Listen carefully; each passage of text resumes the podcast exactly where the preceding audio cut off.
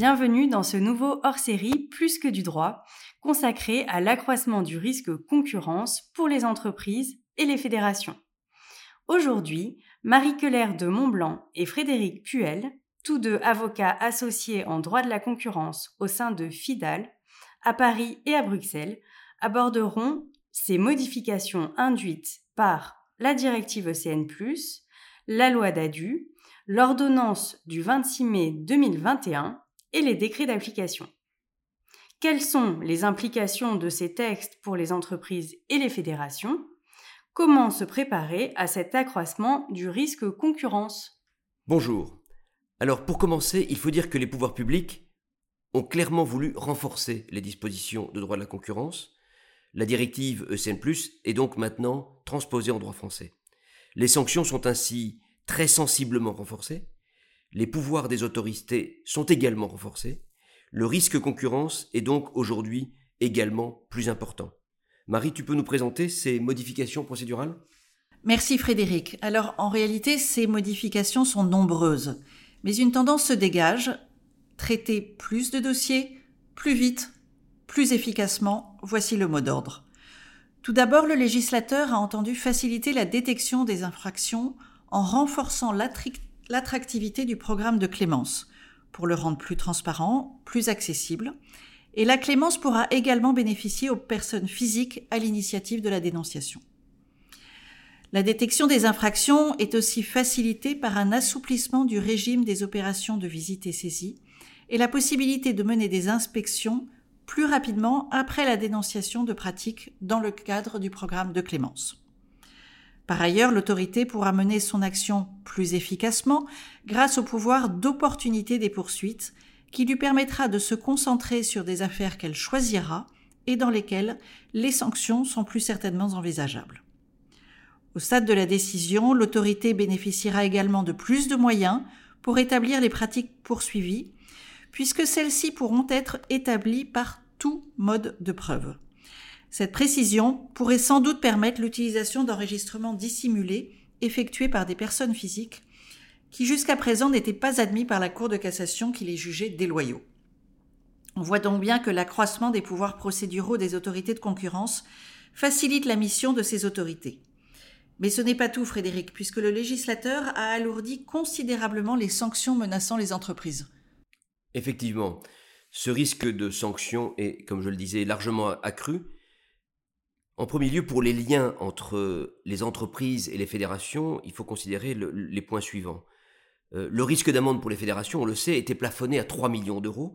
Désormais, l'autorité pourra sanctionner la fédération d'une amende pouvant aller jusqu'à 10% du cumul des chiffres d'affaires de ses membres actifs sur le marché sur lequel l'infraction s'est déroulée.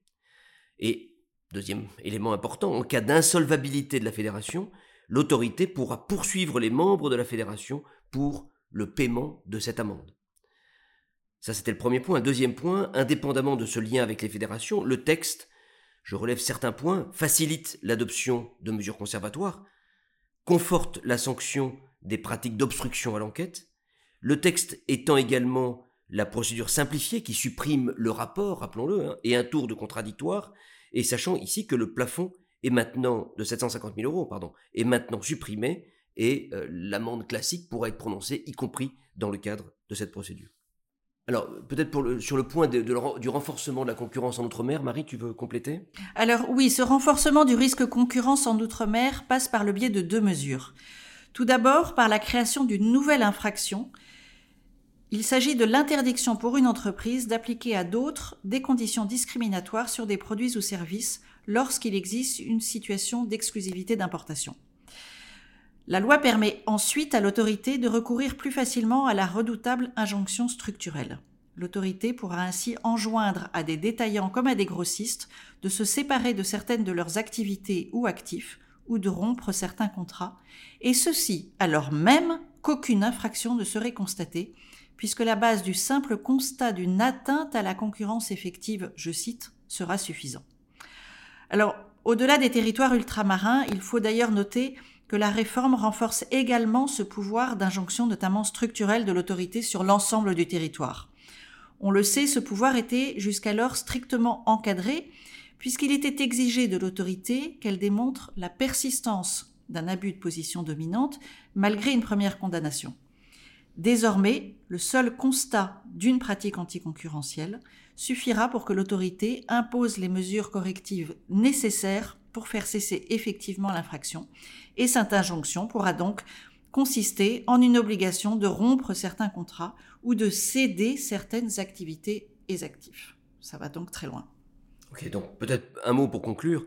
Donc on voit avec la directive ECN+, la loi d'ADU, euh, l'ordonnance du, 26 euh, mai 2021, les décrets d'application, globalement le résultat, ça va être euh, plus de dossiers à l'autorité, plus de pouvoir des autorités, des amendes plus élevées. Donc finalement, je crois qu'il y a un enjeu majeur, c'est la conformité, la conformité pour les entreprises dans leur activité sur le marché, la conformité pour les fédérations, pour maintenir le lien de confiance entre l'entreprise et la fédération. Et cette conformité aujourd'hui, elle se traduit par des méthodes finalement relativement simples.